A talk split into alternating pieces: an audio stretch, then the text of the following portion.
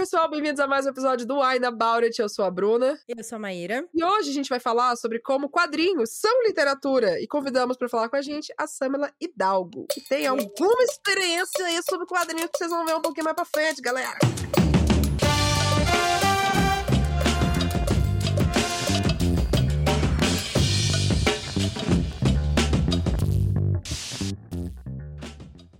Pessoal, antes de a gente começar o nosso bate-papo, queremos agradecer, como sempre, os nossos apoiadores que fazem esse podcast acontecer. Pessoal que apoia yeah. a gente lá no Catarse, Nicole Espíndola, Elon Marques, Bárbara de Andrade, Emiliane Firmino, Diana Passi, Edson Chaves, Lucas Fogaça, Laís de Baile, Clara Pantoja e outros apoiadores anônimos. Muito obrigada por ajudarem a gente a continuar fazendo o podcast aqui na nossa reta final. Sim. Estamos quase no finzinho do podcast. Sama chegou aqui nos 45 do segundo tempo, fia. Chegando Chegou, aqui. Né? Chegou, chegou. e bom, né? Vamos primeiro deixar a Sama se apresentar, já falar dos nossos, nossos drinks e aí a gente começa o nosso papo. Sama, por favor, apresente-se. De onde pra tu é? quem não conhece você, está errado. Fala gente.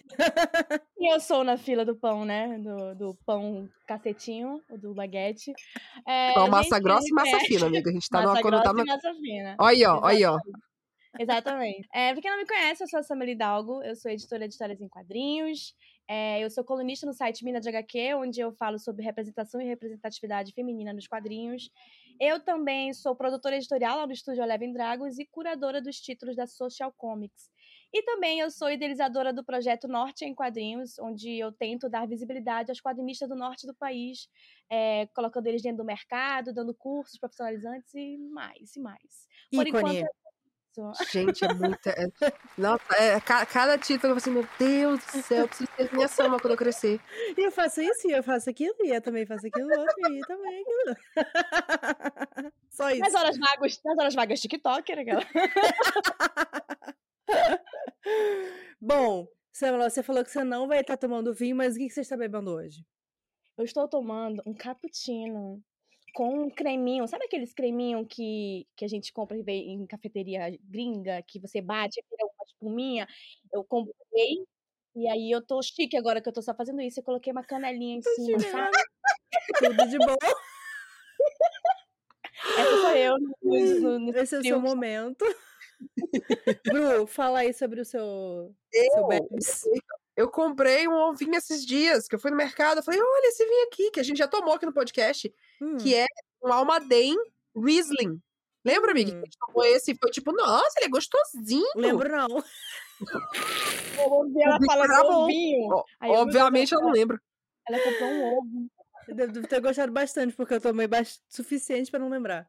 Ele é brasileiro. o Riesling é essa uva branca mais, mais sequinha, assim, mas para mim foi um tipo, ah, é um sequinho ainda bem bem gostosinho, bem, bem jovem, refrescante. Suave. Eu e aí... tomando o meu alfacinha. Alfacinha, mini estava aqui no episódio passado, eu amei descobrir que, segundo esse vinho, alfacinha é um apelido, é uma expressão para as pessoas que são de Lisboa. Alfacinha, hum. né? Olha só, Isso curioso, da minha vida. Né? É... Sabia que dava pra fazer vinho de alface? Novidade aqui trazendo no wine. vinho, vegano. É, então, é um vinho de, de Lisboa. E, enfim, português, vinho tinto que eu estou, estou tomando desde o episódio passado e estou curtindo bastante. Não sei como é que não tá suando ainda. Hum. Chique vocês. Tem, que fazer aquele negócio, tipo, de balançar sim, a taça, cheirar. Tem tudo isso. Bochecha, faz tudo. Bochecho. Bom, a gente conta mais no, na metade aí do episódio. Mas lembrando que, se você for menor de 18 anos, não beba. Se você for dirigir ou operar grandes maquinários, não beba não também. Beba. Mas se você não for dirigir, mais de 18 anos, beba com moderação. Bom, vamos, vamos lá. falar sobre quadrinhos, né? E aí eu queria. Como, como, vocês viram, a mulher tem um pouquinho de experiência, né? É, Porque exato. E... Vários, você pode trabalhar com quadrinho, ela está trabalhando, tá, gente? Exatamente.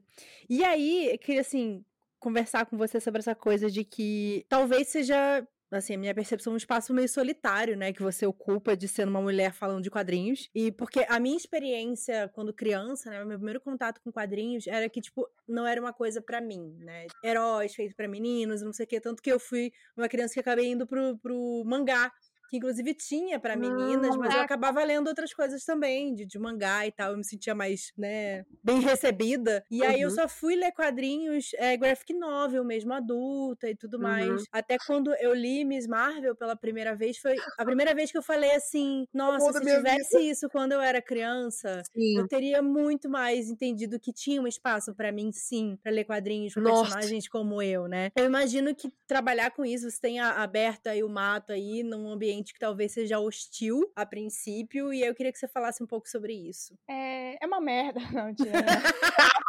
Não deixa de ser, né? Mas. Não, é que assim, eu. Quando eu era mais nova, criança, assim, eu não. Eu lia o quadrinho, mas eu não comecei a ler quadrinho com Turma da Mônica, por exemplo, como Sim. muitas pessoas do Brasil fazem, né? Sim. Eu comecei a ler com um quadrinho chamado Curumim, que é um Hum, nome bem estranho, assim, pra, popularmente, né? Mas lá em Manaus, lá em Manaus tinha um quadrinho chamado Curumim e tal, que a gente lia e contava histórias, né? É, dando lição de moral, sabe? Aquelas, ah, não jogue lixo na, nos Sei. rios, não faça isso e tal. Então eu cresci lendo essas historinhas e tinha lá no final umas é, atividades pra você fazer, tipo escrever e desenhar e ligar os Uhum. pontos, aquelas coisas todas. Então eu comecei a, a a curtir e me interessar por quadrinhos ali. Só que depois eu fui pra área da literatura, eu comecei, eu conheci Pedro Bandeira, e eu, tipo, tava, tipo, Hum. Eu amo Pedro Bandeira e tal, aos 11 anos, empolgada, sabe? Aí, ó, Pedro Então, eu Bandeira tô- chegou lá nela, não chegou em mim. Eu sempre falo Olha aqui no podcast que não, eu não cresci lendo Pedro Bandeira, gente. Nunca chegou lá no Maranhão Pedro Bandeira, assim, desse nível. Ah, mas tem um, porém, Hum. tem um porém. Na época que eu li Pedro Bandeira, quando eu tinha 12 anos, eu morava no Paraná. Eu morei Ah, um ano. Ah, aí sim, aí fez então- sentido. Tenha sido isso. Eu morei um ano no entendi, entendi. no Aí foi, o foi outro, entendi. É. Ele não desviou, aí- não. Ele falou, opa, Nordeste, não, Não, vamos é. direto pro Norte. Nossa, frete grátis, né? Norte né? Mas aí, quando eu, quando eu conheci, eu realmente fui me interessar de verdade por quadrinhos, eu já tava na faculdade. Uhum. Que eu conheci Maus, do Arthur Sim. Spiegelman, Ah, sim. é sensacional, todo mundo conhece, tem a história ali falando sobre a Segunda Guerra Mundial, o Holocausto. E eu comecei a ir por esse lado, eu falei, tipo, cara, tem uma outra possibilidade aqui que não só livros, né? Porque eu já tava Uhum. fazendo a faculdade de produção editorial na época, Ah, eu falei, tipo, natural. Legal. e aí eu fiquei, tipo, pensei, hum, dá pra ir pra, pra, esse, pra esse caminho aqui. E aí eu até conto, né, porque uma, uma conversa com a minha mãe, ela fala, caramba, parece que tu, tu foi pra São Paulo trabalhar porque tu queria trabalhar com livros, Uhum. E tu encontrou uma paixão maior que livros, que os livros que foram os quadrinhos. Ah, Então, que fofo. Só que eu achava que era tipo, nossa, gente, vai ser demais, vou fazer isso, vou fazer aquilo. Aí o que acontece? Vamos lá, primeiro, primeira vez que eu trabalhei numa editora, só homem. Eu era a única mulher na, na Ai, que equipe. delícia. E eu era a única mulher, assim, de 20 e poucos anos, que era um Uhum. pouco mais jovem, sabe? Então, as coisas não batiam direito, assim, sabe? As Sim. ideias. E aí eu tinha. Mas era bom que tivesse uma mulher ali pra poder dar os pitacos que às vezes não passavam Sim. percebido pelos homens. Principalmente Sim. quando a gente fala de é, dos desenhos da sexualização das heroínas e tal, e de Uhum. Uhum. em quadrinhos. Então, eu foi muito difícil eu ser a única mulher ali na, na empresa, no, no meu setor, falando sobre isso, fazendo isso. As pessoas não me davam muito crédito, os leitores não me davam muito crédito. As pessoas Claro. falavam muitas coisas, os nerd, claro, né? O nerd é sempre ah, é uma, uma coisa difícil de lidar. O nerd tem que acabar. Então, e aí eu tinha poucas, eu tinha poucas pessoas para me inspirar também, mulheres Sim, no Brasil, sim. Então eu sei que ah, tem uma editora maravilhosa que assim hoje em dia ela é muito minha amiga, mas eu, eu eu tenho uma admiração por ela desde sempre, que é a Carol Pimentel. Ela foi a editora da Marvel no Brasil por muitos anos. Legal. E assim, é quem eu quero ser, sabe? Eu quero ser ela. Toda vez que eu encontro ela, eu falo, Carol, eu quero ser você. Eu quero ser Então, assim, eu tinha, eu me inspirei muito na Carol, aí depois foram chegando mais mulheres editoras no, no mercado, então a Belle Félix, a Flávia Gazi também, né, com, ela Sim. tinha o selo da Bast. Então, as coisas foram acontecendo, acho que é, a gente foi vindo e abrindo caminho para mais mulheres chegarem, sim. sabe? Tanto para fazer quadrinhos, de, de desenhar, de, de escrever roteiro, de colorir, quanto na parte da produção mesmo de edição. Então, ainda é muito difícil, principalmente porque ainda tem mais um detalhe aí, né, de eu ser do norte, e aí Sim. tem toda Uhum. outra coisa problemática envolvendo isso. Então, foi difícil, ainda é, mas eu, eu tô vendo que as coisas estão mudando aos poucos, mas estão mudando. E aí dá pra ficar um pouco mais feliz com isso.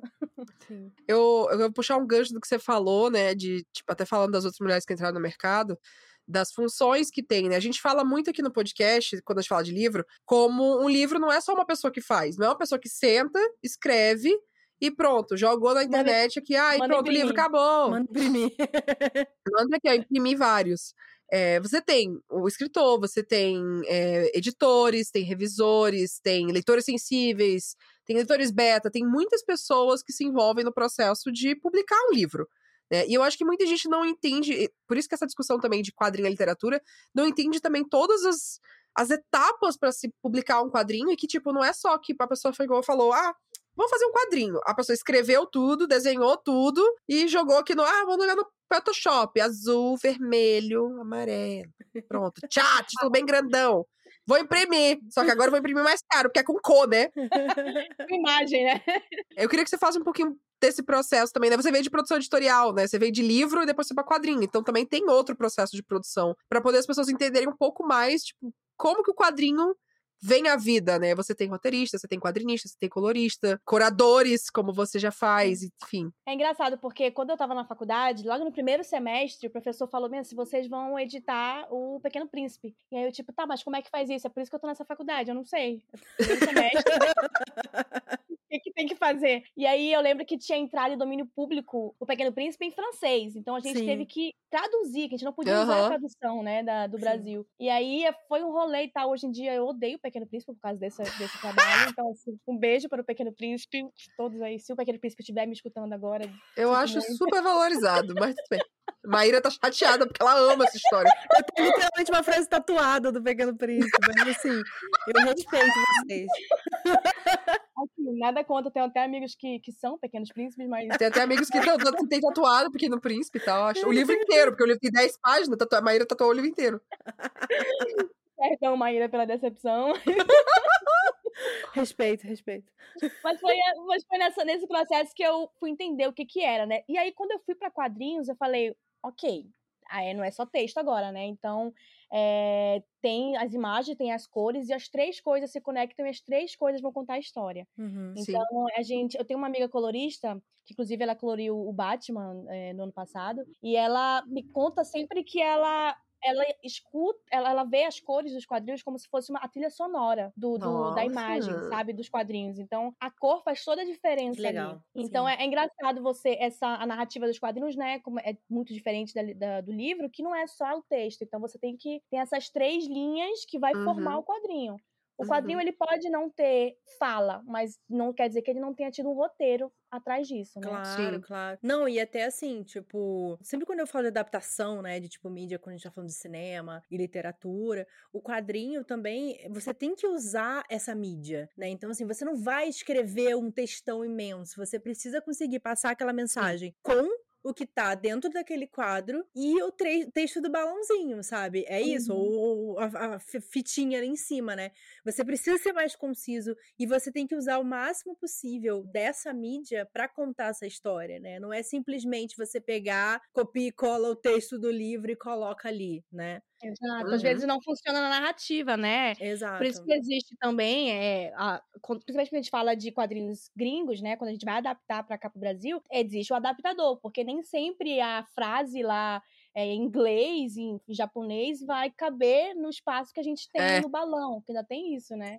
Eu já então... fiz trabalho com quadrinho, né? E aí, para mim, era uma coisa que, tipo, quando eu fui fazer, teve um que eles mandaram sem sentar, diagra... sentar a imagem, né? Mandaram sem ser o PDF a imagem. Tipo, não, toma aí faz num texto corrida. Eu falei, gente, vai fazer um texto corrida, mas aí eu vou colocar no corrida de novo. Mas um deles tinha, tipo, textos na, te na tela. Eu falei assim, coitada da pessoa que vai ter que adaptar e fazer os textos tudo espalhado. Não eram balãozinhos. Mas o outro era isso. Às vezes é tipo, tinha, sei lá, motherfucker. E aí eu tinha que, tipo, ah, é filho da puta, filho da puta cabe. Ah, tamanho aqui assim, tá, tinha. filho da puta Às vezes. Cabe. É, às vezes era tipo quando você tem uma, um sussurro e aí é todo uhum. bagunçado assim. E aí, sei lá, não posso. Sussurro. E às é, vezes é só. Ou sei lá, você, você tem que pensar muito em, em encaixar a palavra. E aí pega inglês é muito diferente de português, gente. Uhum. Não, e É é, muito usar de diferente, forma inteligente coisa. mesmo, né? Eu lembro, teve uma entrevista do Neil Gaiman dele falando que a preocupação dele de quando ele tava roteirizando, né? Ele falou assim: não, isso aqui tem que. Essa cena tem que acabar na segunda página, porque a pessoa tem que ter o impacto de querer virar a De próxima virar a página. página, nossa. Sabe, pra entender o- a conclusão, né, do que vai acontecer, ou Sim. usar a, a página aberta pra fazer Aham. o olhar da pessoa Nossa. seguir o movimento. Tipo, isso é uma outra forma muito específica de contar a história que eu acho que as pessoas não pensam isso quando a gente fala de quadrinhos, né? Que é muito Uhum. inteligente. Não é, é- tem, tem toda a narrativa do, do balão, né? Se o balão tá mais na esquerda e em cima, é porque a pessoa tá falando é, tá falando primeiro. Então, o desenhista, ele tem que ter isso na cabeça quando ele tá desenhando a cena. Ele tem que deixar o espaço ali pra poder o balão, né, Nossa. ficar antes do que o outro cara que vai responder depois, Pra poder quando o cara que vai fazer o balonamento e o letreiramento conseguir encaixar ali, senão você perde. Você perde Sim. um pouquinho, se ficar o balão em cima de alguma arte, você perde a arte, você perde uma, um easter egg que tiver ali, você perde completamente o fio da narrativa, né? Então, Nossa. é, é tudo isso. Tem a- os quadros, né? Como você falou, os balões também, cada um dele, deles tem alguma coisa. Quando ele tá vermelho, quer dizer que então que a, a pessoa tá falando com raiva. Tem quando ele tá espetado, é porque a pessoa tá gritando. O outro tem balão de pensamento. Então, né, tem todos esses. E tem as letras também, eu acho que essa parte também tem no em livro, né? Que quando tá cursiva, é porque tem é não sei o quê, quando tá em bold é porque não sei o quê. Nos quadrinhos também, né? Então Linguagem, tem. né? Então, assim, além da linguagem textual, a gente tem a narrativa, né? Então, você, você tem que guiar o olhar do Do leitor, né? Leitor. E, e o papel do editor, por exemplo, é ver se essa, essa narrativa tá funcionando. Sim. Porque às Uhum. vezes eu, eu pego, assim, um quadrinho que eu tô editando e aí eu tenho que avisar pro, pro desenhista, tipo, ó, não, esse aqui não tá dando certo aqui, porque o olhar que eu tô passando daqui pra cá, ele não tá vindo pro quadro que eu quero, que é esse aqui, ele tá vindo pro quadro de baixo. Uhum. Sim. Então, isso a- atrapalha, né, a narrativa. Caraca, é muita desenho. coisa, né? Nossa. Nossa. Eu, É eu um tô, outro olhar eu tô- de edição mesmo, né? Uhum. Eu tô pensando aqui, tipo, Então- quando você tem uma página grandona, às vezes você abre assim, abre o quadrinho, uma página dupla, e aí você quer olhar direto, tipo, nossa, que É. incrível, a página dupla. E você olha pra todas, às vezes você, você até perde de ter um- uma personagem aqui no cantinho olhando toda essa cena e você fica, ih, talvez era pra eu olhar pra cá primeiro. E tem ah, a- tá. Agora que você falou isso, eu tô tipo, nossa, que quadrinhos que eu já vi que, tipo, mexeram meu olhar pra um canto ou pro outro. A gente manipula vocês. Não tem como fugir também muito de, tipo, cara, você tem que lembrar que a gente lê esquerda pra direita, de cima pra baixo. Então você tem que montar a cena seguindo o olhar que a gente tá acostumado a fazer. Tem esse lado, esse negócio que você falou da esquerda pra direita, isso é no quadrinho tradicional ocidental, né? No É. Sim, é o que a gente no- aqui no Brasil a gente conhece, É. mas aí no mangá você já tem outra coisa. É outra, Você- é outra coisa, cara. Principalmente quando vai editar mangá, que tem os dioramas, né? Que é quando eles estão gritando, aí ele tem. Os, os, até os balãozinhos do mangá, eles são mais assim. É, eles é, têm um formato diferente, eles são mais, mais alongados, né? É. Exato. Tudo Então, isso tem que é- considerar. Meu Deus do céu. Aí ainda, tem as cores, né? Como eu falei, tipo, as- pode não ter cor, o quadrinho pode ser preto e branco, mas quando a gente usa luz e sombra, isso conta como cor, porque Sim. também vai certeza. dar toda a ambientação ali, né? Então, o Frank Miller é um que ele adora usar preto e Uhum. branco Uhum. e colocar alguns tons de vermelho ali, Vermelho. igual a lista de Schindler, Verdade. né? Que tem a Uhum. menina ali de vestido vermelho. Sim. Então, tudo isso é, faz parte da narrativa e vai te contar a história e, e e se não tiver, né, do jeito que o autor pensou ali, ou que o editor conseguiu fazer na narrativa, vai faltar para a história. É. Então, é, é- tem todo esse processo. Tem um assistente de cor, que é o cara que vai fazer só a, a base das cores para mandar pro colorista Sim, ele vai é separar verdade. as cores. Então, geralmente, um colorista tem um assistente de cor, que é chamado flatter. Então, é, arte finalista, né? Porque o desenhista ele faz só o, o esboço ali e passa pro arte finalista. O arte finalista vai pegar e vai fazer aquelas linhas grossas, vai demarcar Hum, todo o desenho. Exato. então tem cada processo, né? Cada um tem a sua tem o seu trabalhinho ali. Tem o cara que vai fazer as letras, o cara que vai fazer só os balões, tem o tradução, revisão. Então, assim, é. Tem as mesmas etapas de um, de um, de um, de um livro, mas é, na parte visual tem outras Tem bem mais, né? mais. É, sabendo assim do seu trabalho e o que eu pude participar, é, a gente falou sobre, né, você tá num ambiente solitário e hostil, né, sendo uma mulher nos quadrinhos, mas a gente sabe que existem outros recortes também. E aí você tem, né, trabalhado bastante pra tentar mudar esse cenário de forma nacional. Então eu queria que você falasse um pouquinho desse projeto que eu achei muito legal e que, né, traz visibilidade aí pra várias pautas. Um pouquinho aí. É, então, eu tenho o meu projeto O Norte em Quadrinhos, né? E tenho o projeto que meio que eu trouxe para dentro da Social Comic, que é, foi por isso que eles me contrataram, na verdade. O catálogo deles, eles queriam mudar, eles queriam trazer mais representatividade, então eles me contrataram para é, trazer mais é, mulheres, pessoas pretas, pessoas indígenas, pessoas amarelas, é, pessoas LGBT para dentro do, do catálogo do, né, do, do aplicativo. Então, é, eu, a gente uniu, sabe, meu projeto pessoal, que uhum. é o Norte em uhum. Quadrinhos, junto com essa, essa nova cara que eles queriam, né, realmente trazer esses valores para dentro da empresa. Então, o Norte em Quadrinhos, que é meu projeto de visibilidade, né, para os quadrinistas do Norte, é, surgiu na Comic Con 2019, quando eu estava passeando pelo, pelo Arts Alley, uhum. e eu vi muitos sotaques diferentes, eu estava tipo, encantada. Eu, caraca, um monte de gente do Nordeste aqui, do Sul, tal, etc. Legal, mas tô sentindo falta de alguma coisa aqui. Cadê? Tá faltando uns taquezinhos aqui. e aí eu falei, não, eu vou nas 700 mesas e eu vou, eu vou perguntando, de onde tu é, de onde tu é, porque eu quero saber se tem, não é possível que não tenha uma produção de quadrinhos acontecendo no, grande no Norte. Uhum. E aí eu uhum. fui, e aí eu fui perguntando às pessoas, as pessoas achavam até estranho, né? Que essa menina é do censo? O que ela tá fazendo aqui? censo, censo Artizelli. e, aí, e aí eu passei por uma mesa eu ouvi a menina falando alguma coisa, tipo, ah, esse quadrinho, puxando o Uhum, aí eu falei, quadrinho. quadrinho. Aí eu voltei. É, aí eu voltei, eu falei pra menina, eu falei, tu é paraense. aí, ela... aí ela só, eu falei, caraca, finalmente encontrei alguém do norte, eu tô tentando encontrar alguém aqui. E aí eu encontrei ela, eu encontrei o Pongo Comics, que também é um, um quadrinista do Pará, e eu encontrei um estúdio de quadrinhos amazonense, que era o House 137 na época. Uhum. Eu encontrei três, três mesas, três artistas. Numa, 3,60. Numa... Não, eram 700 mesas. Eram 700 Ai, desculpa, eram 700 mesas. Ai, Exato, desculpa. pior ainda. Então, assim, é, foi um baque muito grande para mim, que eu falei, caraca, tamo invisível como uhum, sempre. Sim. E aí, nesse mesmo Comic Con, eu tinha sido convidada para um painel para falar sobre as personagens femininas da cultura pop. E aí baixou em mim assim o espírito do norte. Eu acho que eu vesti a camiseta assim quando eu subi no palco. E alguém eu amo. E alguém me perguntou qual era a minha posição política dentro dos quadrinhos, e eu falei, cara, eu sou mulher, eu sou do norte. Essa é a minha posição política dentro dos quadrinhos. Não tem, não tem como me desassociar disso. E aí eu comecei a falar, tem um monte de gente. Aí eu comecei, né? Peguei o microfone, tava no Ai, adorei! Duas mil pessoas me olhando, eu nervosa pra cacete, mas eu tava tipo lá, não, tem 700 mesas aí no Artzale, tem três pessoas do norte, cadê a galera do norte? e aí eu comecei a falar, e, e, aí lá no palco eu falei, eu vou criar um projeto, porque não é possível que não desista uma, uma produção de quadrinhos. E aí eu, as pessoas, quando eu saí, né, da, do, do painel, foram me encontrar, assim, depois ali perto do painel, uhum. me puxaram e falaram, cara, eu sou de, eu sou do, do, eu sou de Tocantins, eu quero muito saber desse seu projeto. Aí eu na minha cabeça, porra, agora eu vou ter que realmente criar, né? Falei ali no Agora lascou, falei, pô, leva duas mil pessoas, me fudi só surgiu no momento ali, mas eu não tinha nada ainda na cabeça, né? Pra, pensado.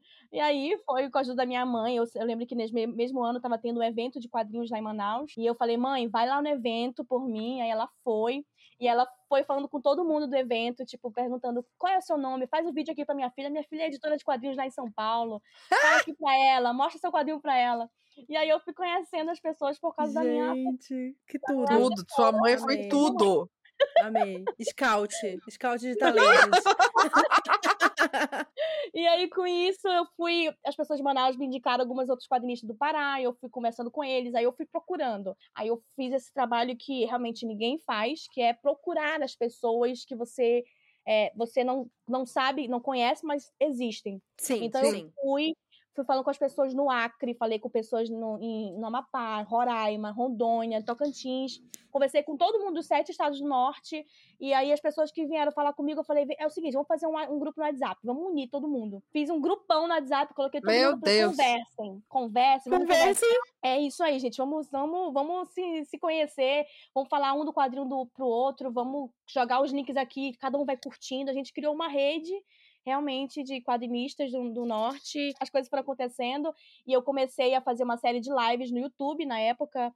É, com apresentando esses quadrinistas, né? Então eu chamava uma pessoa, uma mangaká de Roraima. Legal. Então eu chamei uma, uma um pessoa, um cartunista do Acre, eu fui juntando essa galera e a gente foi se conhecendo e assim, existia a produção de quadrinhos acontecendo no Amazonas, no, no Pará, no Amapá Uhum. e tal, só que as pessoas, eles não se conheciam, os estados não se Uhum. conheciam. Sim, sim. E aí o, o que o projeto fez foi unir todo mundo e aí eles co- começaram a se conhecer, começaram a fazer collabs junto, quadrinhos juntos e legal. Ah, a gente já começou a, a aparecer. Então, o- eu fazendo essas lives, muitos dos editores de quadrinhos do Brasil começaram a olhar para eles. Então, for, assistiam minhas lives, é, iam seguir essa galera, viram que realmente tem um trabalho de qualidade, né? Não é só porque é do norte que, ah, só porque eu tô falando assim, gente, ah, vamos unir aqui, pronto. Não, é um trabalho de qualidade que eles estão fazendo. sim. Então, é, o, o projeto serviu para isso, e quando foi, as coisas foram acontecendo e eu não tive mais tempo de fazer as lives, eu passei a fazer praticamente um agenciamento desses artistas. Uhum. As editoras me procuravam, falavam, Samara, me indica um arte finalista lá que seja do norte. Eu Uhum. indicava alguém, me indica um desenhista, indicava, uma colorista, indicava. E aí eu falei, pô, peraí, vou fazer uma planilha, porque tá toda hora O melhor Fiz jeito uma- de você resolver muita Sim. coisa é fazendo planilhas. Fiz uma planilha com nome, é, e-mail de todo mundo e a, a função, né? Arte finalista, colorista. Quando alguém vinha me perguntar, pedir indicação, eu falei, tá aqui, ó, tem uma planilha, tem todos os nomes, os contatos, tem os quadrinhos deles para vocês conhecerem. Uhum. As coisas foram acontecendo, as pessoas foram chamando, as pessoas foram. é, eles foram começar a ser indicados para prêmios, os quadrinhos deles. Que Um legal. quadrinho Ai, foi indicado ao Jabuti, o outro ao. HQ Mix. Então, assim, as coisas foram acontecendo e eu comecei também a, a fazer cursos profissionalizantes com ele, né? Então, é uma coisa que também é muito fácil estar em São Paulo, porque aqui tem um curso de quadrinhos em cada esquina para você fazer. Sim. No norte Você escolhe qual a escola de quadrinhos que você quer, quer estudar. Isso é uma coisa que eu senti também da literatura do Nordeste quando eu comecei a olhar pra isso. Que aqui o negócio é tipo, aqui você tá em São Paulo, você vai nos eventos, você começa a galera, ah, não, porque eu conheço a editora de não sei o quê, porque eu conheço a editora de não sei quem, porque eu conheço a editora de tal coisa.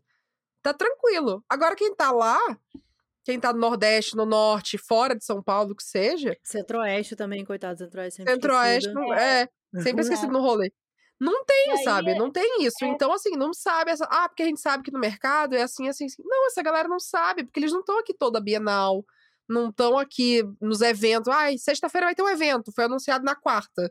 Não, não dá pra pegar um avião de 900 reais e vir participar do evento e voltar. Não, é exatamente. E aí eu, eu fui chamando, eu te fui fazendo um.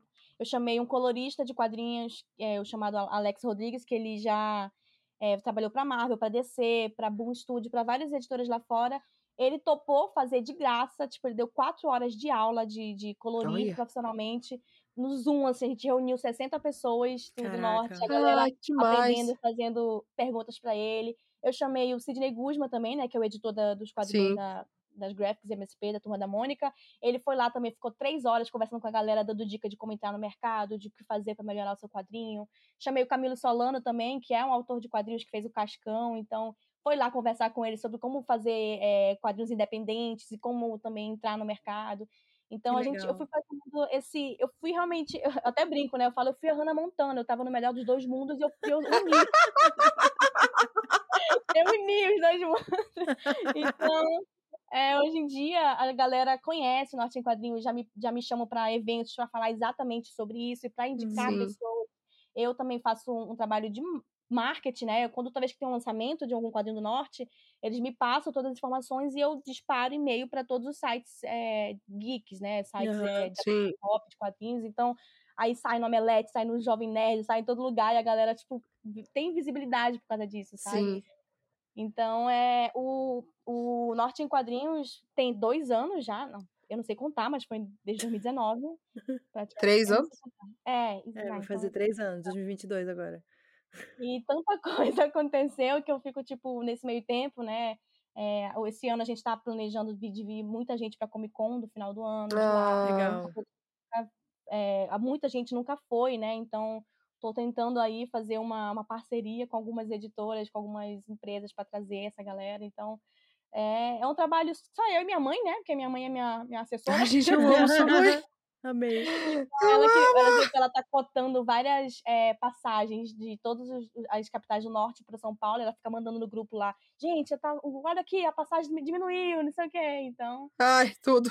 Eu, eu achei é- legal você falar isso porque eu fiz um movimento parecido na última Comic Con que eu fiz, que foi andar na Artist Alley e procurar autores indígenas. E Uhum. assim, pessoas escrevendo histórias com indígenas, achei alguns. Uhum. É. Nenhum era indígena. Acho que teve um só, que era do Pará, que era que tava. É um estúdio que fez até aquela animação Icamiabas, eu não sei se você viu. Eu amo essa. Eu, eu, eu, eu conheço as pessoas que fizeram o Toniel e tal. O Toniel, exatamente. E aí eu falei pra ele que eu tinha assistido, e eu falei pra ele que a primeira vez que eh, eu vi, era o personagem indígena, ela se chamava Maíra, eu me Ah. arrepiei toda. E ele falou assim: a gente mudou o nome da personagem. E aí ele falou assim: não, eu vou ver se eu mantenho, tipo, como segundo nome dela, sabe? Porque eu falei, cara, isso foi muito importante pra mim. Aí eu comprei o negócio, ele autografou pra mim, porque eu tinha achado incrível, sabe? Ter, tipo, uma personagem indígena que se chamava Maíra e tudo mais. E elas, tipo, são heroínas, né? E tal, fazendo as coisas, tinha achado muito legal. Mas assim, de resto, eu vi várias outras pessoas e nenhuma era indígena, sabe? Então, é, eu, eu tentei, eu procurei também, mas também foi assim, zero.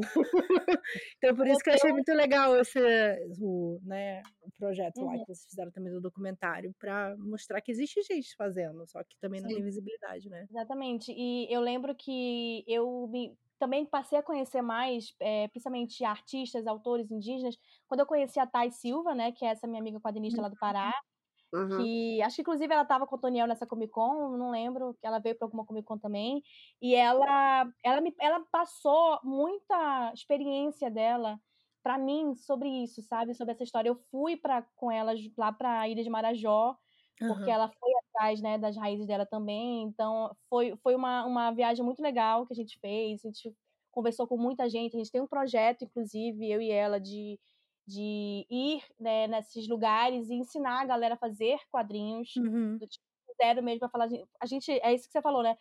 Tá estamos cansados de ver é, as outras pessoas contando as histórias de vocês, então Sim, vamos sim. ensinar, né? Vamos, tipo, é isso que a gente tentou mostrar ali no documentário também. Eu tenho um projeto com a Thay sobre isso, que a gente quer fazer muita coisa legal assim, mas é, realmente é, é difícil, né? É, a gente, mas a gente tenta, de, é isso que Sim. você falou, né? A gente vai atrás, né? Tem gente É. que o costume é tipo, ah, porque eu não conheço ninguém. Tá, eu também não conhecia, eu fui atrás. Sim, É. total. Não, e Não, a e a gente gente vai que, assim, se, se ajudando, assim, pra entrar mesmo no mercado. Tipo, a Bruna, única tradutora. Eu falei, Bru, sabe, tem um menino aqui que ele tem interesse, ele é indígena. Pô, dá uma força aí, sabe? Pra... E daí ela começou, né? A aí- gente começou a conversar com ele pra treinar também. Pra poder, de- tipo, as editoras chegam assim, ah, tradutor indígena, ah, legal, aí passam pra mim. Aí depois, ah, você tem algum preparador indígena? Aí eu fico assim, Só tem eu. sabe? Não, com Não certeza. tem. Às vezes tem E agora- que... poder passar. E, tipo, alguém É. chegar pra mim com um livro e eu chegar e falar, ó, não, não, não tô podendo, né? Eu não tô com horário, não tô com agenda, não tô com coisa, mas tá aqui outra pessoa, uma pessoa indígena pra poder fazer e tal.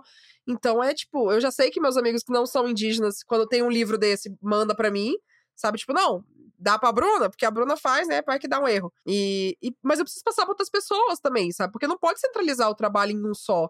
Não adianta ter o- a, a pessoa lá que vai fazer tudo. Ah, não, a tradutora indígena é a Bruna. É, não, sabe? Não tem, não tem pra que fazer isso. O mercado não muda se for só uma pessoa fazendo. É. E eu acho que essa coisa, como que você tá fazendo, de não só dar visibilidade, fazer, tipo, né, esse trabalho de marketing, de assessoria de imprensa, de, tipo, jogar na cara, mas de fazer cursos profissionalizantes, conversa com profissionais do mercado, envolver mesmo dentro do mercado diferentes formas, tem um peso muito grande. Porque é. é- Não é só, não é só dar visibilidade, né? Você tem que. é, então. Tem que É Porque às vezes a gente sabe que nutrir, não- né? Esse... É você ter um recurso mesmo, É, né? Tipo, é. não adianta só, tipo, ó, é assim que faz. Ah, tá bom, mas a pessoa não tem 250 reais pra pagar Adobe Photoshop pra poder assinar esse negócio e fazer. E não tem como ficar vindo pra São Paulo pra ir pra CCXP. Como que se faz onde tá? Ah, então onde onde tá, você consegue botar seu quadrinho no Social Comics. Você consegue divulgar dessa forma. Você tem tal evento, você tem tal evento. Uhum. Então é um trabalho de formiguinha mesmo, assim. Ah, mas É. mas É, é, é é- isso, sabe? É esse caminho. É, Tem não, é- uma, é uma coisa também que é interessante de, tipo, a gente. Não sei se. né, no norte eu acredito que também vocês devem conversar muito disso que uma amiga minha do Pará já falou também. Que tem muita sensação de, tipo, cara, pra você crescer nesse negócio de ó, literatura, ilustração, quadrinho, o que for, qualquer coisa de arte, você tem que Uhum. mudar para São Paulo. Mas nem todo mundo quer mudar pra São Paulo. Todo mundo quer morar em São Paulo, cara. É tipo, ai, quanto é que você ia morar pra cá? Fala, bicho, nem todo mundo quer morar nessa porra, aqui é caro. Aqui é caro de morar, sabe? E, é, e não tem água, não tem coisa, sabe? Não, não tem água, eu digo porque não tem grandes corpos de água, tá, gente? O Tietê não conta. Mas. Então, assim, se a gente sempre. A nossa solução for sempre, ah, não, vem aqui para São Paulo e Uhum. aqui você vai conseguir fazer, a gente nunca vai descentralizar essa conversa. Isso, exato. Exatamente. O meu, a, minha, a, a minha bandeira realmente é essa: é descentralizar a produção, principalmente de quadrinhos, que é o de literatura, a gente consegue ver, é, de, de livro, na verdade, né? A gente consegue Sim. ver realmente é, acontecendo mais do que de quadrinho. Quadrinho a gente tá numa bolha. Uma bolha Nossa, quadrinho é São Paulo. Não é nem a São Paulo capital, não é nem os interior, não é nem Rio de Janeiro, não é nem Sudeste, é que São Paulo capital Sim. Uhum. que é o problema, sabe? Não dá, não dá pra ser tudo aqui. E aí, o, o- ainda mais tem isso, né? Tem uma, uma galera que vai contratar ilustrador e etc. E às vezes quer pagar menos, o que, que eles fazem? Contrata alguém do norte. Porque Uhum. É. eles sabem que lá é mais desvalorizado e a mão de obra é mais barata. Você consegue pagar me- menos. É. Uma, uma amiga minha já falou que, tipo, ah, iam fechar. Até na verdade nem fecharam com menos. E ela ia fechar o negócio e a pessoa falou, ah, passa seu número. E aí ela passou o número e o código de área é outro. Aí a Uhum. pessoa, ah, você não é de São Paulo? Ela falou, não, nunca mais. Tem isso também. Nunca mais. Agora me diz o que que tem a ver a pessoa ser Uhum. colorista e tá à distância. Nada, absolutamente. Hoje em dia, principalmente com a internet, você pode. Meu Deus do céu, gente. Não tem, não existe. É, não- artista consegue trabalhar de casa, mano, e mandar pra. Não, tipo, Não literalmente, tem. meu namorado trabalha para um estúdio francês, sabe? Fazendo É. jogos. Você não Então, assim- precisa. Você não precisa realmente estar Não tem essa. no mesmo lugar. É, vamos fazer uma pausa, a gente se hidrata, faz um xixi e já voltamos. Gente, Amor. Estamos de volta. Vou fazer meu bochecho aqui pra falar. Peraí. Olha, ela faz mesmo. Colgate. Para uma boca mais saudável, use enxaguante bucal. Alfacinha. Gostaria de dizer que esse vinho aqui, ó, ele já tá em temperatura ambiente e ele está uma É. delícia de tomar. Olha, Super nossa. gostoso para esse tempo aqui, o 21 graus que estamos agora, não é mesmo? É Meu isso Deus, calor. Calor a outra, o fogo no rabo. 16 18 graus, doente. Aqui tá Não. 18 no meu celular. 18, tá. Deu Tá 18 aqui também. 18. É, delicioso, ó. Parabéns, Alfacinha. Tá? Alfacinha. Achei tudo de bom. Ó, gostaria de dizer que tem 13% de álcool, tá? Então, é por isso que, assim, Daqui a pouco Maíra animada. dando em cima de todo mundo. Se a Alfacinha estiver nos escutando, Ui. obrigada, Alfacinha. Obrigada, Alfacinha. Gente, recomendo. Foi uma surpresa muito boa, porque eu escolhi esse vinho completamente aleatoriamente e eu nem olhei no Vivino. Ela escolheu esse vinho porque o rótulo dele parece uma coisinha de jornal, aí ela achou bonitinho. Foi por isso que Achei ela comprou esse vinho. legal. Eu eu conheço, conheço minha co-host. Eu, O eu- rótulo é bonito, ela compra. Eu sou assim. Eu sou Bom. assim. Perfume, tô nem aí pro cheiro. Eu, ve- eu compro pela embalagem. Os designers agradecem. Sim. Samla, como está o seu café, seu cappuccino? Já Acabou, acabou. já, né? Gelado. Gelado. Gelado. Gelado, mas assim, tamo aí, tamo aí, né? Estava Delícia. tudo. Bom, o meu Riesling aqui, ó, tá melhor do que o que tava antes. O, o de antes tava tipo, O ah, não, tô tava tomando aqui. Mas esse, esse Almaden Riesling aqui, ele é muito gostosinho. Ele é mais seco, mas ele é muito. Desce aqui, ele também já tá meio ambiente, já tá Uhum. meio. Já tá meio ambiente. Está o meio Já tá meio ambiente. ambiente. Tá meio ambiente. O Bolsonaro está destruindo seu vinho. Tem Já Ricardo está meio temperatura ambiente. Mas, mas ainda tá bom, ainda tá gostoso de aproveitar, assim. Tá. Porque eu acho ele. Esse é um vinho que é super barato, na real. Eu tava até joguei aqui pra ver quanto é que tá o valor dele. E é tipo 30 conto, assim, que você Nossa, compra. esse barato vinho, mesmo.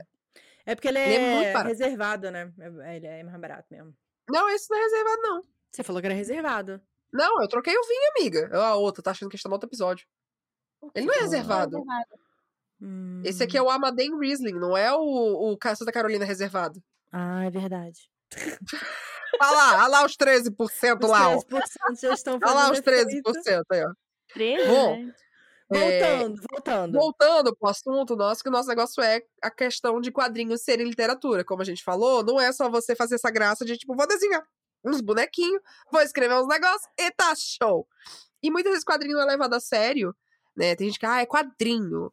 Aí tem gente que fica, não, tem que chamar de graphic novel. Não, Os tem que ser podem. HQ. Tem, tem, eu não gosto de terminologia, né? Enfim, mas a gente fala de tudo ao mesmo tempo. Não é levado a sério muitas vezes porque se pensa que é algo infantil. Porque se tem desenho, uhum. é infantil. É tipo, ah, não tem figura. Então, a gente não gosta de ler porque não tem figura. Mas tem figura, já não é livro, não é leitura, né? Porque, ah, não, mas é imagem. Então não conta. E não é bem assim, né? A gente tem, a gente falou aqui, você falou sobre Maus, a gente falou em outro episódio, falou, tipo, Persepolis, é, Persepolis como um quadrinho muito foda. E como uhum. quadrinhos também são um recurso muito bom para muitas pessoas contarem é, memórias. Tem muitos quadrinhos de memórias e de história. Quadrinhos históricos é toda uma categoria dentro de quadrinhos, na real. E uhum. só que muita gente continua, não quadrinho é coisa de criança, quadrinho é pra quem, né, tá começando a ler. Gênero, né? Uhum. É, tipo, ah, você não gosta de, sabe, vamos, não quer ler, não gosta de ler muito? Lê quadrinho, é menos texto, né, é menos é menos leitura do que seria um livro. Como que a gente, você acha que a gente pode mudar essa ideia, né, de tipo, quadrinhos são muito complexos, do mesmo jeito que várias literaturas são complexas. E do mesmo jeito que a gente tem livros que são fuleiro, a gente tem quadrinhos que são incríveis. Eu amo a palavra fuleiro, obrigada. Fuleiro. Nossa, é bom demais. Melhor Cara, do que é... fuleiro, só bagaceira. Amo também.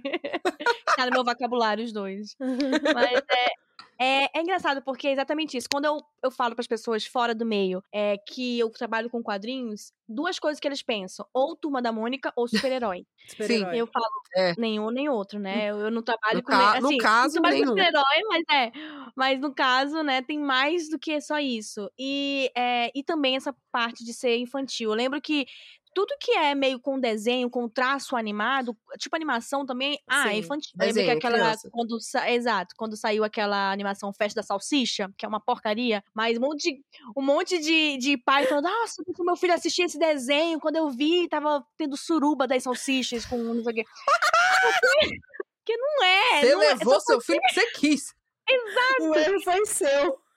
Tipo, não é, não é, não é só porque é desenho que vai ser uma coisa infantil, que vai ser uma coisa para criança, né? É, quadrinho, as pessoas têm mania também de achar que é um gênero, né? Não é, é uma mídia. Uma e dentro mídia, dessa exato. mídia, você tem todos os gêneros possíveis, assim como Sim. livro, assim como filme, assim como música. Então você pode contar todas as histórias que você quiser, de terror, de, de putaria, de fantasia, né? De qualquer coisa histórica, inclusive, como a gente falou de Maus, de Persépolis. É, tem, a, tem quadrinhos jornalísticos, né? Tem o jornalismo em quadrinhos, que inclusive aqui no Brasil é muito forte por presença feminina no, no jornalismo em quadrinhos. A maioria das pessoas que fazem jornalismo em quadrinhos são mulheres. E sempre tratando de, de temas muito fortes e que a gente precisa de tratar.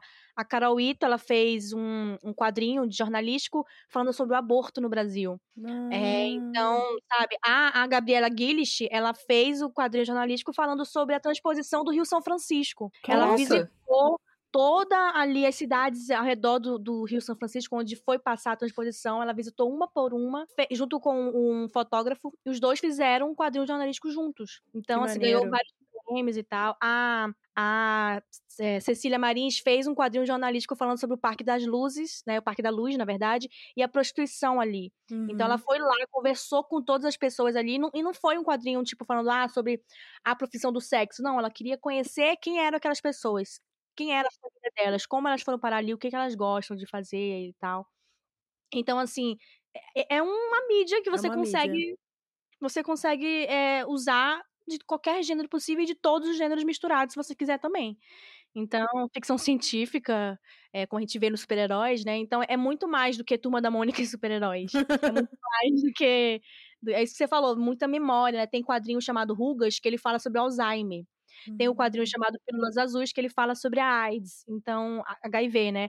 Então, é, tem, tem temas diversos e profundos para tudo, né?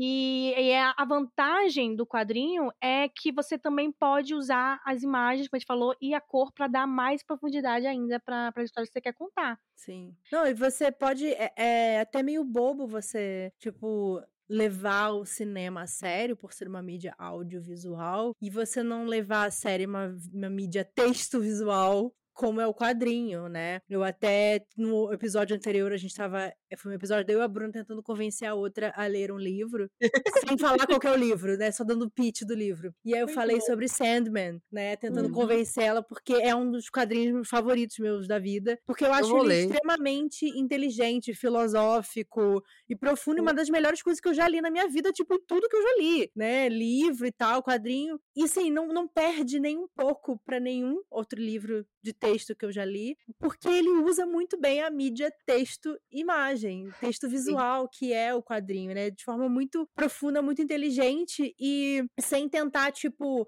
ah, porque às vezes a gente vê isso no sei lá, no cinema ou no, no própria literatura, tentar emular uma outra mídia. Uhum, e não, sim, você sim. usar todos os recursos, na verdade, que você tem na mídia que você tem, para mim é a melhor forma de você usar. E para mim, eu acho que ele faz isso muito bem, né? E como é que alguém não vai levar a sério uma história dessa, tão profunda, tão, sabe, inteligente, uhum. vai considerar menos só porque é feita em quadrinhos? Sabe? Pra mim isso é ilógico, né? Cara, tem um quadrinho que ele não. não sei, pra mim, ele é muito memorável, assim, de quando eu li. E eu, eu até dei a minha cópia pra uma amiga minha pra ela poder ler e tal. E mais uma pessoa eu indiquei, ler esse quadrinho e falei, nossa, agora eu entendi. Se chama Diferença Invis Invisível.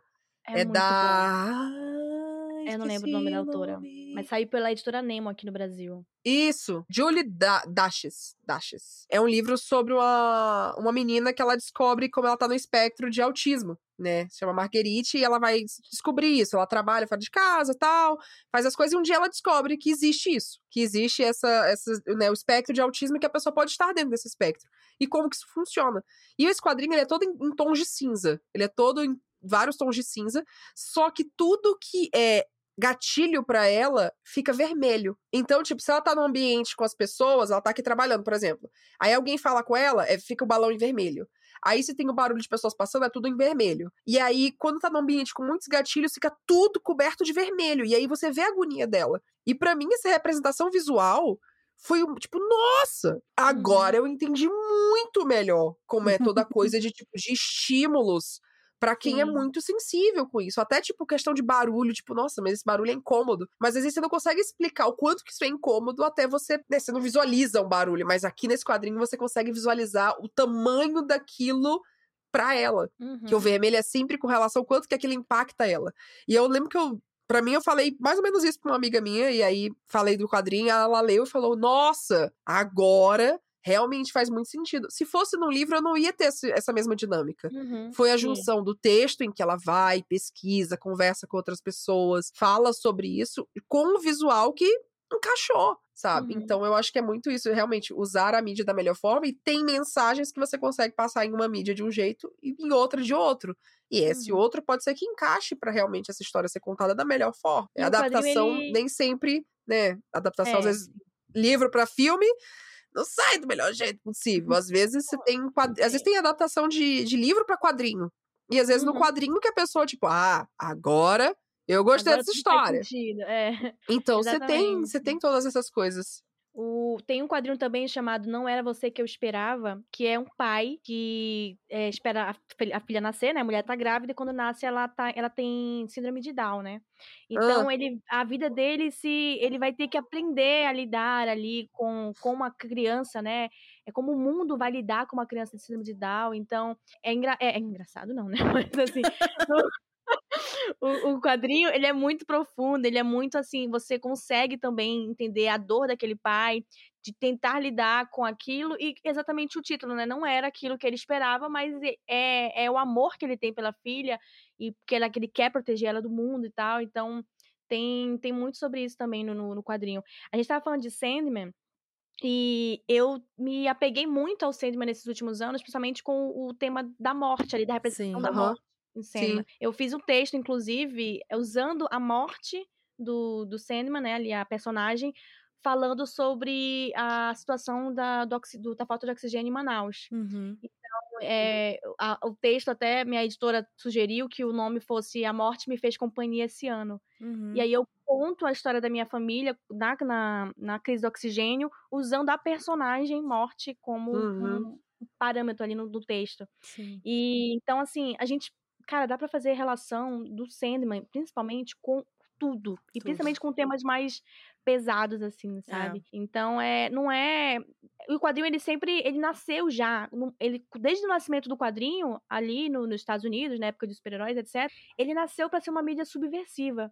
Então, Uhum. essa questão da gente ter muito esse, esse olhar de, ah, é um quadrinho, é uma coisa infantil, é exatamente por, pela, pela questão histórica do quadrinho. Dali dos anos 50, dele ter sido censurado, porque o, o psiquiatra lá, o Frederick Hefton, falou que ele era só, só delinquente que lia quadrinho. Então, teve, assim, foram anos, né? Mais de Nossa. 40 anos que teve um, uma censura nos quadrinhos e, a- e as editoras, muitas faliram, porque não podia ter terror, por exemplo. Como é que você vai falar de terror sem ter, sem ter cenas de gore, cenas de gente Uhum. morrendo, sabe? E lá Como é que você dá jumpscare com, com quadrinho, né? Exato. Até a Mulher Maravilha, né? Tiveram que arranjar um homem pra ela, porque uma mulher sozinha. Numa Nossa, ilha de mulheres. exatamente. Hum, algo está suspeito.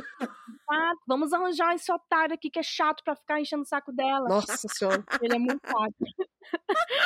então, assim, é, tinha essa questão do tipo, é muito infantil, então, pra ser na linguagem das crianças, tem que cortar tudo isso aí que é adulto. que Uhum. é, sexo, violência, é, sabe? Tudo que não é pra criança. E isso se criou esse estigma desde essa época de que quadrinho é só pra criança. E sendo que não, Sim, né? Então a sim. gente carrega isso até hoje. Inclusive, quando Sim. sai sobre quadrinho nas grandes mídias, sempre tem lá, tipo, quadrinho não é só pra criança. Eu, tipo, é toda vez, é, toda vez é isso. Então, se você achava que quadrinhos era só, pra, era só a turma da Mônica, eu, Nossa, tipo, não, todo, não todo, todo jornal já deve ter feito uma lista. Quadrinhos que não Já. são só para criança. Exatamente. Fica tipo, cara. E, e assim, quando a A gente, gente pensa. ainda está falando sobre isso, né? Eu não acredito. É, exato. Pô, eu não aguento mais. Vamos pra, vamos pra outras pautas que a gente também precisa de visibilidade dentro do quadrinho, Sim. além disso. Mas é, a gente, quando, a gente, quando a gente fala de profundidade também, a gente pode muito olhar os quadrinhos orientais, que é o que uma, uma coisa que eles têm é profundidade. É, quem anime, quadrinhos, mangá, né, que a gente chama, eles têm uma maneira de contar e de te emocionar e de, de fazer você fazer parte daquilo ali de uma forma muito única, que só que só vai fazer sentido no mangá. Se você Uhum. passar por um filme, é, live action e tal, não vai fazer sentido. Então, a narrativa do quadrinho, ela tem toda essa é, essa experiência, né, que a gente estava falando do, do- da cor, do, do- de toda essa narrativa visual e textual, e que ela não é menor, inclusive, às vezes ela é até muito mais é, profunda, complicada e, e muito mais do que isso do que livro, se a gente for parar pra Aham. pensar. Sim. Então, por que que, né, por que que você ama um e o outro não? Aquela...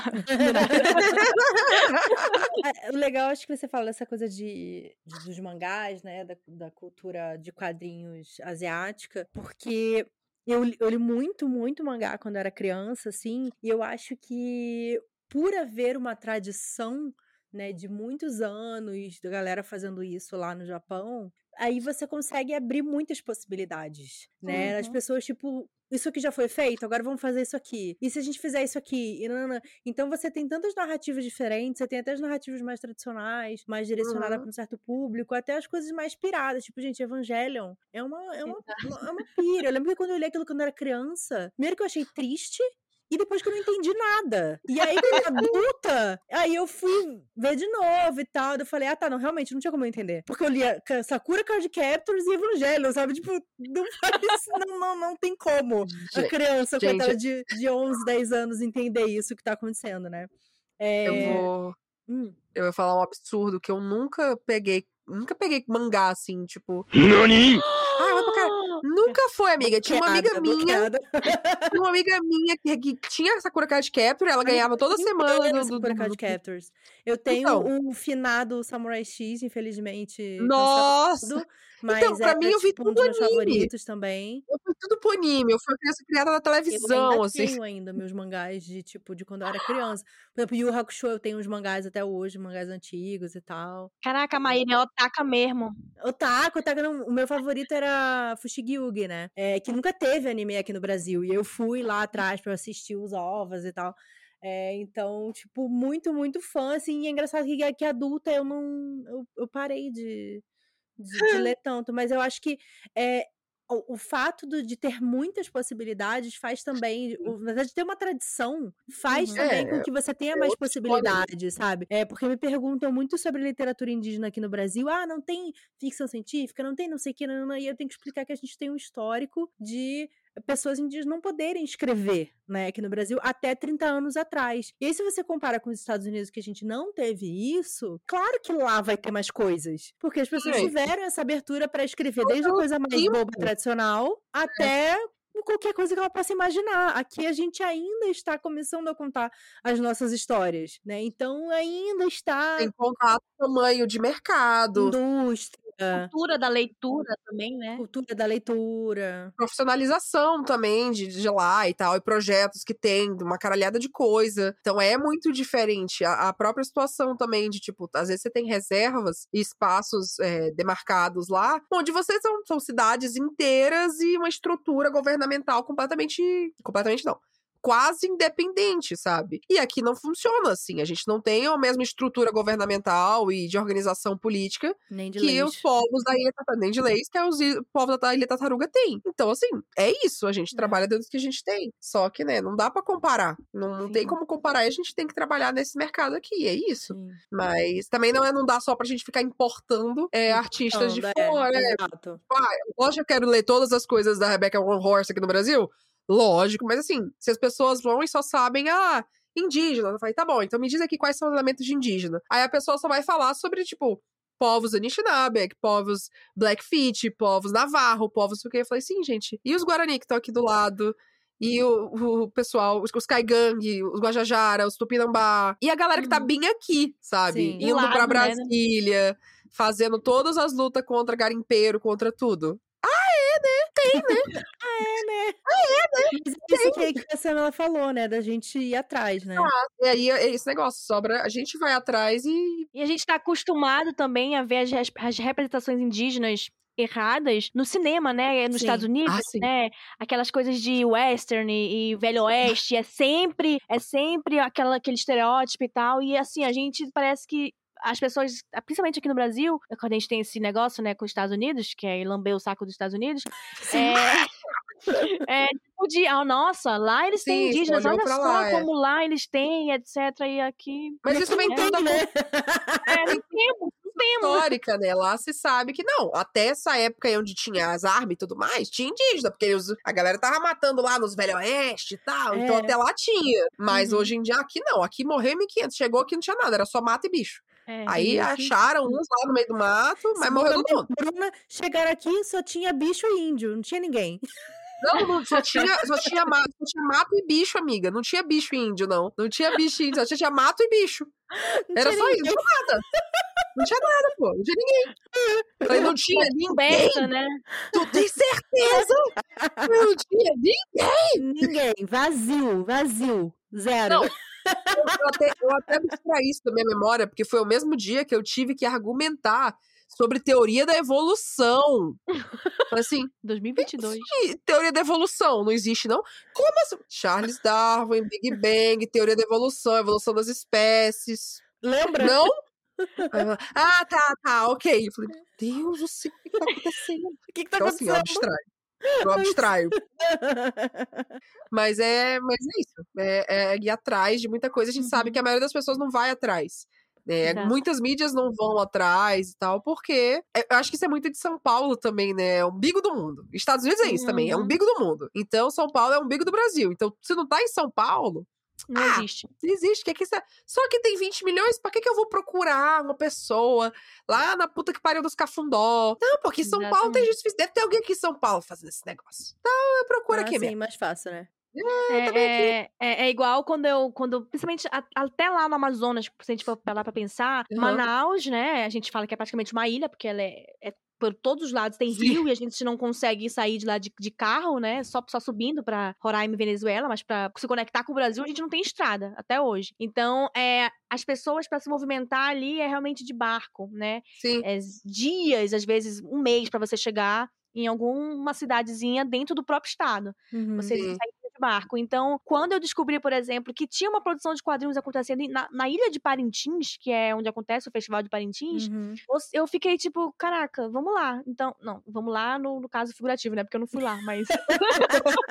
vamos atrás, vamos atrás dessas pessoas. E eu descobri que tem um coletivo de quadrinhos lá chamado Buriti. E eles fazem muito isso e contam a história da cidade. Eles contam. Vai sair agora um quadrinho do Levi Gama, que inclusive foi o, o artista que fez o, a arte O do pôster, né? Exato. Ele tá fazendo um quadrinho lindo, ele mandou umas páginas pra mim ontem sobre memórias da avó dele. A avó dele Ah, também, que ela legal. é, ela é indígena e ela é, vive muito ali perto do manda isso, rio. por favor. Preciso ver. Vou mandar. Fala, descola aí Quando estiver pronto, eu espero. espero. E ele tá fazendo, sabe, pra, pra contar as memórias dele. E aí, ele, eu lembro que ele veio falar comigo porque a minha avó morou na cidade de Parintins quando ela tinha 12 anos. E aí, ontem eu Nossa. fui conversar com a minha avó. Eu mandei áudio pra ela, avó, me conta o que, que a senhora lembra de, de Parintins, de quando a senhora tinha. E minha avó tem uma memória, assim, assom assombrosa. Ela tem 86 Tudo. anos, então. Ah, minha avó também. Também tem 86. É assim mesmo. Caraca, Ó, é impressionante minha avó falar. Ela contou pra mim, não, minha filha, porque lá na frente da nossa casinha, bem na, na beira do rio que eles tinham mesmo, na casinha é, tinha uma, uma goiabeira enorme. E a gente ficava lá. E toda quinta-feira, eu falei, não é possível que essa velha lembra até do, da semana. Aí ela falava assim, tinha uma, uma musiquinha que cantava assim na época, quando tinha. Quando o- Deus, as pessoas iam lá na praça. Ela começou a cantar a música pra mim no áudio, tá? Cantou a Meu música inteira. Deus. E ela, não, porque o meu padrinho, que morava na- do, do lado do, do cara que o nome dele era não sei o que, não sei o que, não sei o que. E aí eu, tipo. Como é que pode? Aí eu, vó, em que ano foi isso? Ela, em 1945. Que quando que foi na época que os japoneses começaram a, a também a, a migrar pro Amazônia por causa do Aham. projeto tinha com o Japão. E ela disse, tinha muito japonês lá, eles faziam. Aí começou a contar uma coisa que eu tinha lido um dia desse num, num, num negócio de história que eu tava procurando sobre a vinda dos japoneses pra Amazônia. Aham. E a minha avó me contando tudo que eu tinha procurado na internet, assim, no, no, no TCC da galera. Caraca. Eu, pô, eu podia ter perguntado dela. É, Porque ela né? tava tudo, assim, ah, Vila Amazônia naquela época. E aí eu mandei todos os áudios pro, pro Levi, né, pra esse meu amigo. E pra ele, pra gente trocar ideias, assim, de lembranças, sabe? Do, Uhum. do povo ali de Parintins, do povo ali por perto. Então, tem, cara, tem coisas acontecendo, coisas incríveis, coisas muito boas, de qualidade, de gente que você fala, cara, por que que essa pessoa não tem tanto reconhecimento quanto me, me perdoa, perdoa pela palavra, mas qualquer outro quadrinista medíocre do Sudeste. Aham. Sim, sim. Tipo, Porque essa pessoa não tá Médio. em São Paulo. Porque essa pessoa não é exatamente. homem, cis, branco, classe média, com os contatinhos de São Paulo. Não é amigo de tal editor, não é amigo daquele cara lá. É por isso. A gente sabe, a gente, a gente sabe que é, é realmente, tipo, não tem outro motivo. É, o motivo que sobra só pode ser verdade. Então é isso.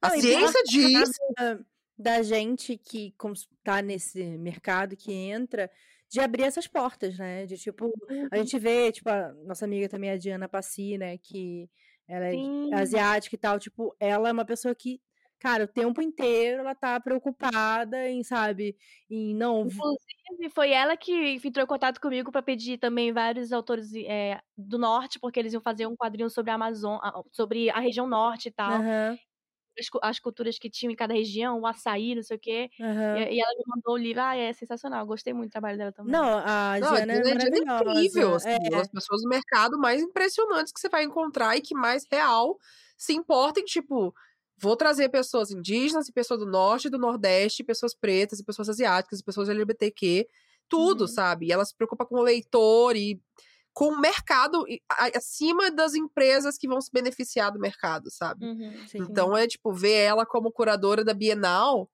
é uma vitória, assim. É. Nossa, Diana! Ah, tudo! E aí, aí sabe? A gente, da Diana aqui nesse podcast. a gente falou justamente sobre isso. É, a gente falou Sobre sobre, ser curadora da Bienal. É, então ouçam também. É, acho que a última Mas- coisa que a gente vai falar, tipo, a gente já tá se estendendo aqui bastante. Falamos aqui um pouco assim da, né, damos introduções, mas como que a gente pode mudar essa visão das pessoas em relação aos quadrinhos? Tipo, ah, quadrinho é pra criança, o quadrinho é uma coisa só pra você ler rapidinho. Não, quadrinho é uma literatura também. tornando acessível. Infelizmente, o quadrinho, ele hoje em dia, ele é praticamente material de luxo. Uhum. Praticamente. Uhum. É, quando a gente passou pela pandemia, por exemplo, impressionantemente o, o mercado de quadrinhos cresceu. Porque a galera tava em Hum. casa, a galera Ah, tava em casa, queria se também. distrair, é, e começou a consumir muito quadrinho, principalmente quadrinho digital também. Uhum. E, então, assim, é, tornar as coisas acessíveis pra chegar pra todo mundo. E quando eu digo acessível, não é tipo, ah, vamos jogar o download de graça na internet. Porque tem gente que não tem internet, tem gente que não Sim, tem um sim. computador, não tem um Uhum. celular. Então, tornar acessível é trazer é, apoio governamental para isso entrar nas escolas, Uhum. para isso entrar nas faculdades e ser, ser um objeto de estudo mesmo, né? Sim. E isso ser popularizado como uma coisa séria. Não como, Sim. ah, toma aqui um gibizinho, vai se distrair ali. Isso. É, sabe, Turma da Mônica alfabetizou muitas pessoas no Brasil e Uhum. não tem demérito nenhum nisso.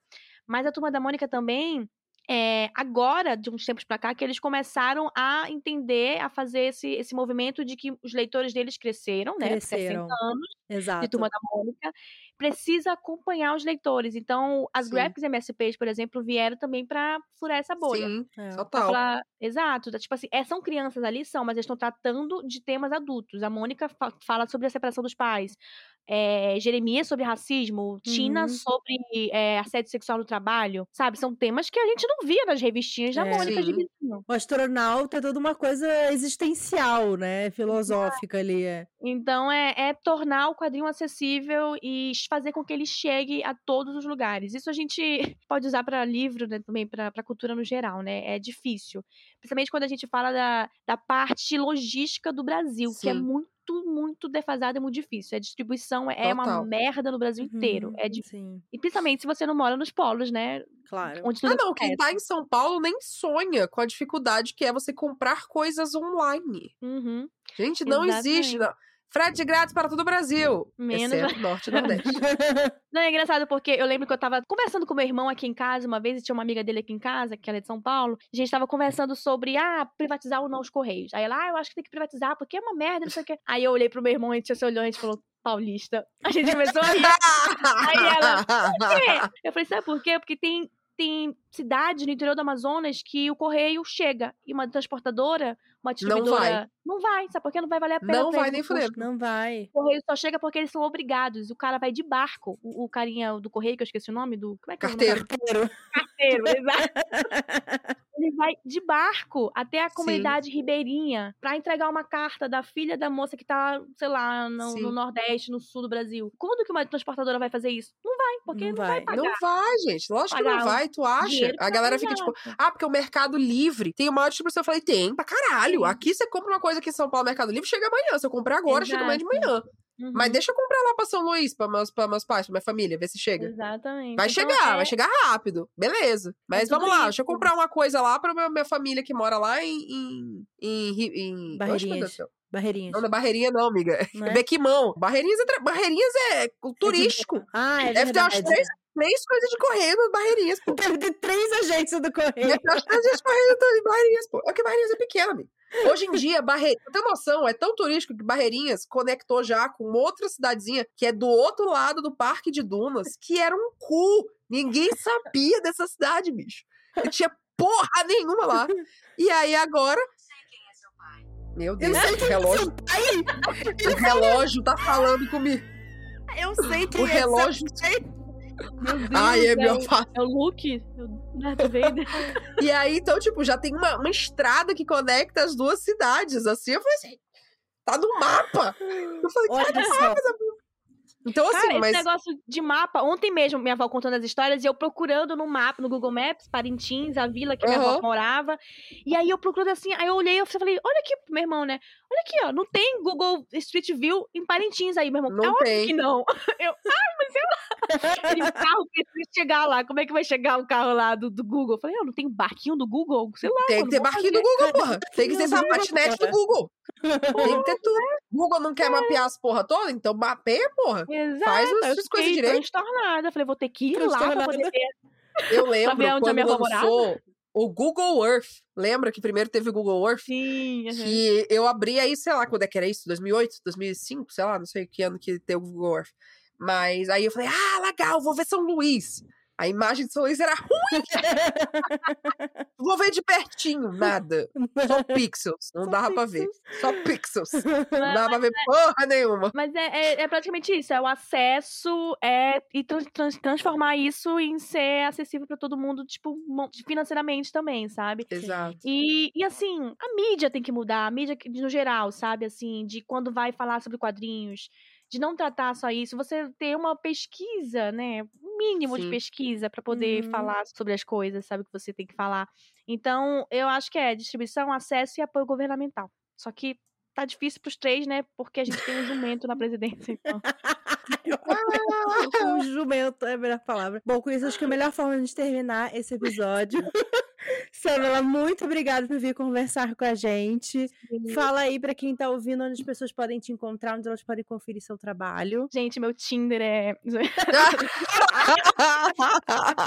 Pra quem ficou interessado. Pra quem, quer conhecer meu trabalho, é, meu Twitter, eu tô lá 24 horas por dia falando sobre quadrinhos e falando das aleatórias e besteiras da vida também. É o arroba Samela Hidalgo, com dois O no final. No Instagram, no arroba Samela Hidalgo, eu tô fazendo inclusive vários é, reels sobre a Miss Marvel, com, a, Uhum. com, com a página Feminismo Islâmico, que é uma... a Ah, Clarice, legal, ela- eu sigo. ah, então, eu tô fazendo vários conteúdos com ela pra gente falar um pouco sobre a Miss Marvel. E falo sobre heroínas no geral, né? Eu falei sobre a Kate Bishop, eu vou falar sobre a mulher Hulk. Então eu tô sempre lá. Ai, eu sou uma nerd, eu sou uma nerd desgraçada. Eu estou lá falando sobre heróizinhos. E também, quem quiser seguir o Instagram do projeto, arroba Norte em Quadrinhos no, no Instagram. Eu tô sempre lá postando também quando tem lançamento de quadrinhos do Norte. Sempre postando, repostando as artes deles e tal. E também nos meus textos no, no site Mina de HQ, que todo mês sai um texto meu falando sobre a produção de quadrinhos numa perspectiva feminina. E é isso. Tudo. Tudo. Arrasou. Amei. Ai, muito gente, obrigada. legal. Obrigada também que, quem ouviu a gente. Estamos na reta final aí do Wine About It. Só mais dois episódios até o podcast acabar. Forever. É, mas estamos muito felizes aqui. Samela, mais uma vez, muito, muito obrigada. Muito Foi obrigada. conversar com você, maravilhoso. Obrigada. Até o próximo gente. episódio. Até a semana que vem. Um brinde. Tchau.